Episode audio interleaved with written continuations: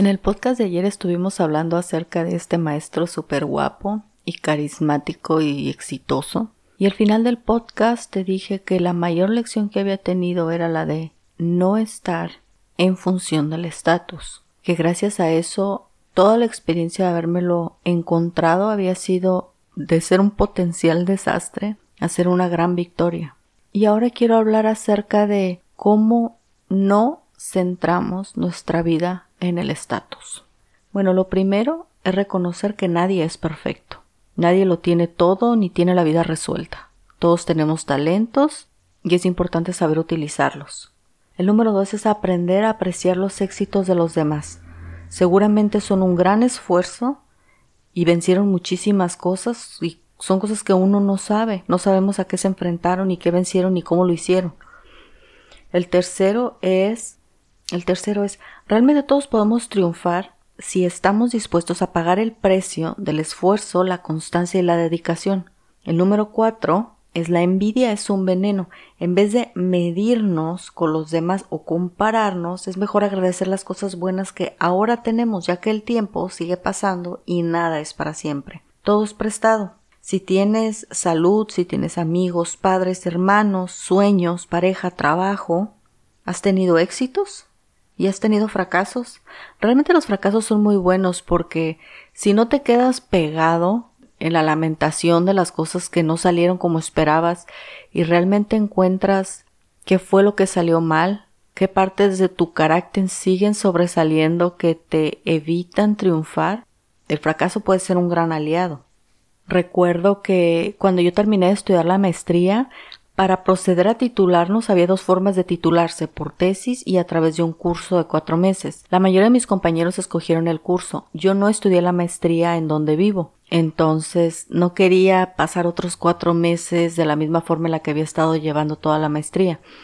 Además que el curso no tenía nada que ver con lo que yo con lo que había salido mi maestría. Yo estudié una maestría en marketing con especialidad en publicidad y promoción y el curso era acerca de educación. Yo decidí que no valía pagar 18 mil pesos por, por estudiar educación. Entonces lo que hice fue estudiar, encontré en internet una escuela que se dedicaba a aprender a sacar los negocios online adelante en base a manejar muchas herramientas y a desarrollar ciertas formas de pensar. Estudié eso, me costó la mitad que, que me hubiera costado la titulación y al final para muchas personas pudo parecer un fracaso que no me titulara. Terminé la maestría, tengo el certificado, pero no tengo el título hasta hoy. Sin embargo, para mí no fue un fracaso, porque yo aprendí otras cosas, aprendí muchísimas otras cosas, porque de haber tomado ese curso, empecé a conocer otro tipo de comunidad, otros cursos, otras escuelas, lo que me ha permitido desarrollar mis habilidades hasta el punto que están ahorita. Aquello que pudo haber sido un fracaso fue realmente el mejor camino que pude haber tomado. Es importante recordar que siempre va a haber alguien que sea mejor que nosotros en algún sentido. Y también nosotros vamos a hacer eso para algunas personas. Nosotros vamos a hacer aquella versión mejorada a las cuales ellas quieren llegar en algún sentido. Tú eres el resultado de muchos hechos y muchas situaciones que están correlacionadas. Sea amable contigo mismo y los demás aunque no se lo merezcan. Ten sueños y haz algo por acercarte a ellos. Sé humilde en tu corazón. Acepta que la vida no tiene una medida de perfección. Acepta también que no siempre lo que piensas es verdadero.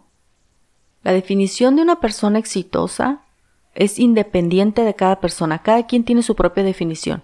Ese maestro tenía su definición de persona exitosa y se nota que había llenado cada punto y eso le permitía a él tener esa seguridad.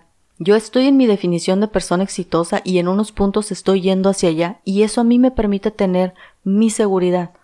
No me podía medir con la definición de éxito de él, me medí con la mía.